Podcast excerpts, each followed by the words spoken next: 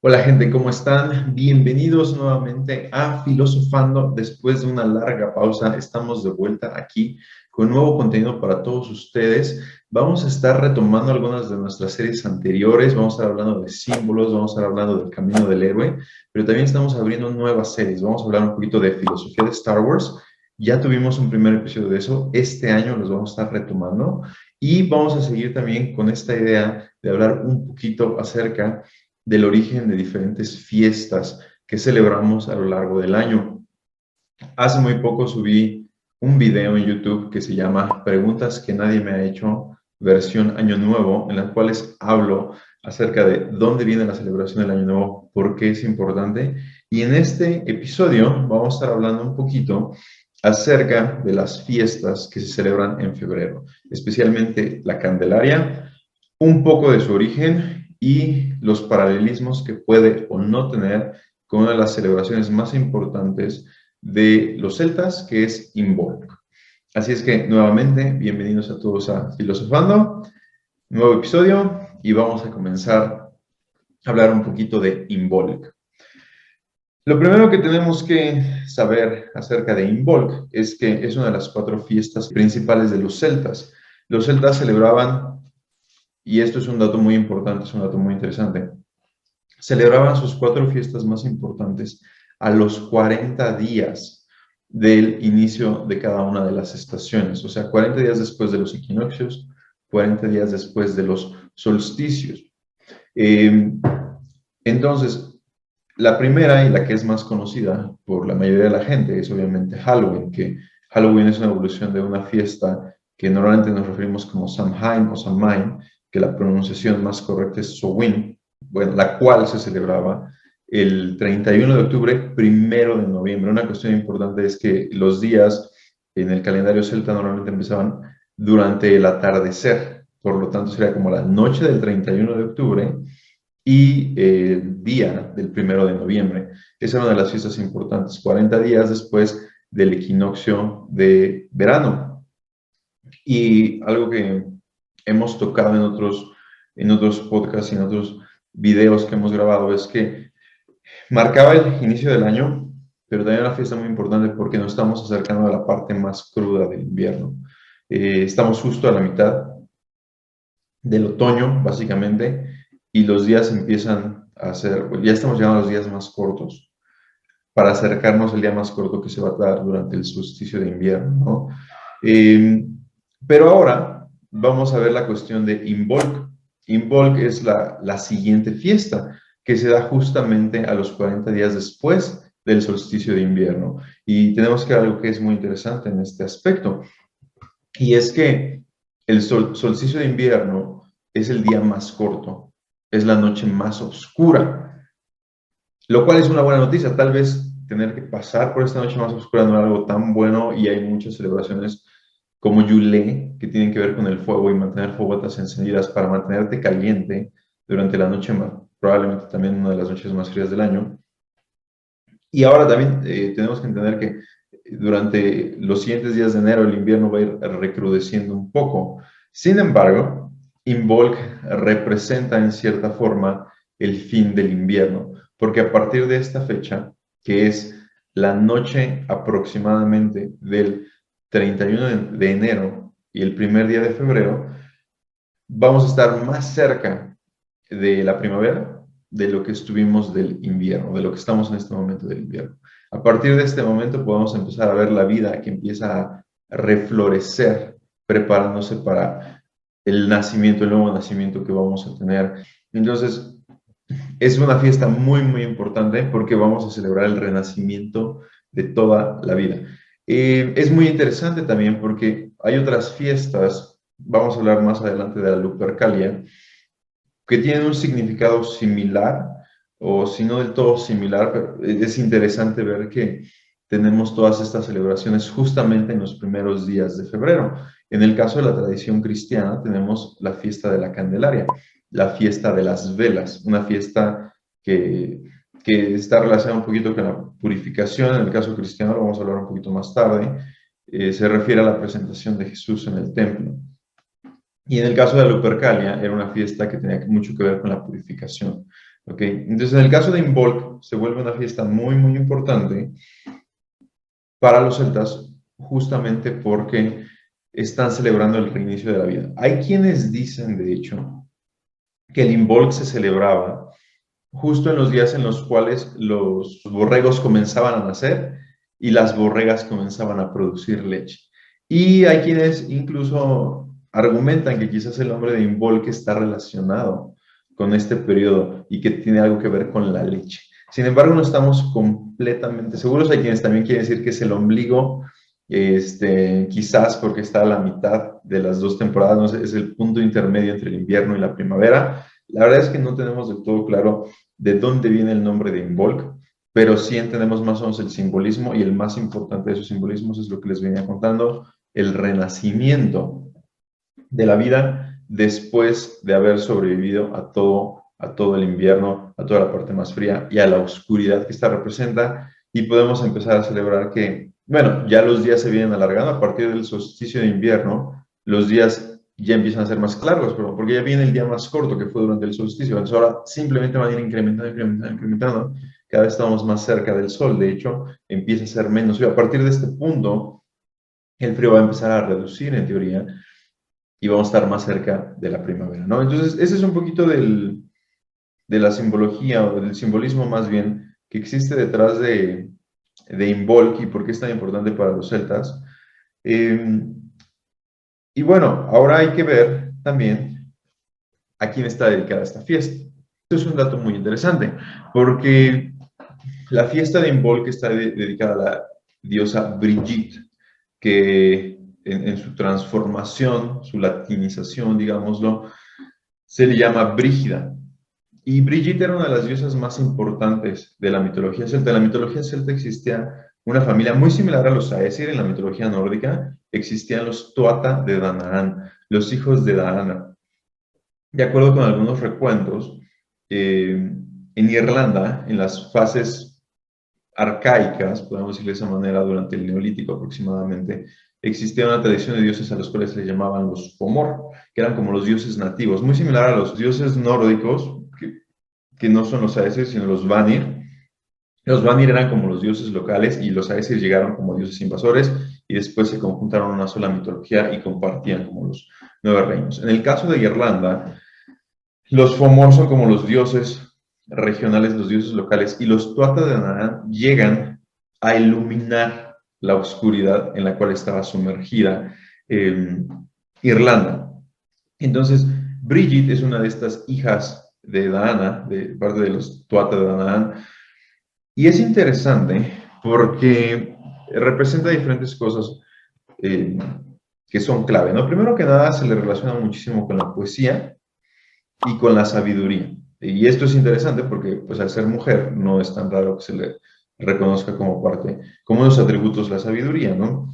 Eh, y después también tiene mucho que ver, se dice que con la, con la herrería, lo cual es raro, ¿no? Porque no tiene mucho que ver con, con otras de las cosas que está relacionada y también está relacionada con la protección y el punto más importante quizás eh, con lo que tiene que ver con Involk es que algunas fuentes parecen relacionarla con los animales domésticos. Era como la diosa que protegía a los animales domésticos. Pero pues, se piensa que quizás por eso es que a ella se le dedica esta fiesta. Eh, ahora, lo que tenemos que ver que también es muy interesante, es que los, los celtas, dentro de su mitología, especialmente lo, podemos ver en Irlanda, en Escocia y en estas zonas británicas, trabajaban mucho con dioses trinos, o sea, que eran dioses que tenían tres facetas. En este caso se dice que Brigitte era, eran tres hermanas, o que Brigitte, la diosa que se celebra el primero de febrero, el 2 de febrero, es la diosa de, de, la protección de los animales, pero después también hay una hermana Brigitte que es de la sabiduría y una hermana Brigitte que es de la metalurgia. Y esta no es la única manifestación de la trinidad entre los dioses celtas. Esto se va a dar en, muchas cuestiones. Se va a dividir al mismo dios en tres facetas y a veces no queda completamente claro si realmente son tres o uno que se divide en tres o tres que son uno al mismo tiempo, ¿no? Pero bueno, es una de las cuestiones que, que podemos ver específicamente con Brigitte. Y es también muy interesante porque después, durante la cristianización de Irlanda, parece ser que se toma la figura de Brigitte y se convierte en una de las santas más importantes de Irlanda, que es Santa Brígida, y que justamente se celebra su misa el primero de febrero. Eh, el santo patrono de Irlanda es obviamente San Patricio, pero podríamos decir que la segunda más importante sería Santa Brígida, y de hecho, al parecer, a partir del siguiente año 2023 se va a hacer ya una fiesta nacional casi tan importante como la de San Patricio o la de Santa Brígida en Irlanda. Eh, cuando se buscan cuando se busca información de Santa Brígida, es una figura semilegendaria, o sea, realmente no tenemos muchísimos recuentos históricos acerca de su vida, simplemente se tienen algunos recuentos de milagros que realizó en la fase temprana de la cristianización de Irlanda, lo cual nos hace pensar que como se, como se hizo y se ha hecho en muchas zonas del mundo mientras se cristianizaba, se tomaron rasgos de la mitología local para crear santos con los cuales se pudieran asociar eh, los nativos y comenzaran a seguir la fe católica. Entonces, es una de las teorías más aceptadas acerca de, Santa Brígida y específicamente por qué se celebra durante el primero de febrero. Entonces, estos son solo algunos de los eh, datos relacionados a la fiesta de Involk. Finalmente, hay, hay, otro punto que es muy importante y muy interesante y es el del fuego perpetuo. Eh, en la mitología celta tenemos toda esta idea de los wisps, de los fuegos fatos, de los fuegos mágicos, y, aquí me perdonarán un poquito la, la, referencia, pero una referencia más o menos popular que vamos a encontrar es si vieron la película de Valiente, que está situada en Escocia, podemos ver estos fuegos fatos como dirigiéndola hacia donde se supone que tiene que ir. Entonces el fuego es un elemento muy importante, de hecho durante Halloween tenemos que tener la fiesta de las fogatas y van a hacer hogueras durante la noche para quemar todo lo que ya no sirve. Eh, hay quienes argumentan que uno de los rasgos principales de, de Involk es el uso de las velas y de algunos tipos de fogatas, al menos es lo que se hace actualmente con el neopaganismo y algunas tradiciones que tratan de reconstruir la tradición original. El problema que tenemos con las tradiciones celtas en muchos casos es que no hay referencias escritas de muchas de sus tradiciones o fueron muy tardías, ¿no? Ya muchísimos años después de que se dejaron de practicar estas cosas, se escribió acerca de cómo eran o de cómo se creía que eran, ¿no? Pero esto es muy interesante, ¿por qué? Porque ya en la tradición de adoración a Santa Brígida, al parecer sí hay una tradición de un fuego perpetuo. Eso quiere decir que es un fuego que está encendido durante todo el año. Y existe una tradición en una de las iglesias de Irlanda en la cual hay monjas que se dedican a mantener ese, fuego vivo, lo cual es muy interesante porque los romanos tienen una eh, tradición muy similar con Vesta, que tiene atributos más o menos similares con Brigitte. Entonces tiene este fuego que se mantiene prendido encendido durante todo el año y al cual únicamente ciertas vírgenes o sacerdotisas tenían acceso que es una, vez más lo que estamos viendo en el caso de Santa Brígida, que solamente monjas específicas podrían tener acceso a este fuego perpetuo, ¿no? Entonces, es interesante ver los distintos paralelismos que existen entre diferentes tradiciones. No estamos hablando de Involk específicamente en Irlanda, y después podemos ver algunas de las cuestiones que encontramos en Roma. En otro episodio vamos a estar hablando de la Lupercalia. Y finalmente, eh, ver qué relación podría o no existir con la Candelaria, que es la, la siguiente parte a la cual vamos a ir en, esta conversación. Y es que hay quienes argumentan que Candelaria e Involk están relacionadas por el simbolismo que tienen, el simbolismo del fuego, de las velas, que justamente es el primero de, de febrero junto con el 2, ¿no? La, la, de Candlemas o la Candelaria se celebran durante el 2 de febrero prácticamente en todo el mundo y el significado de Candelaria en español sería pues el Día de las Velas.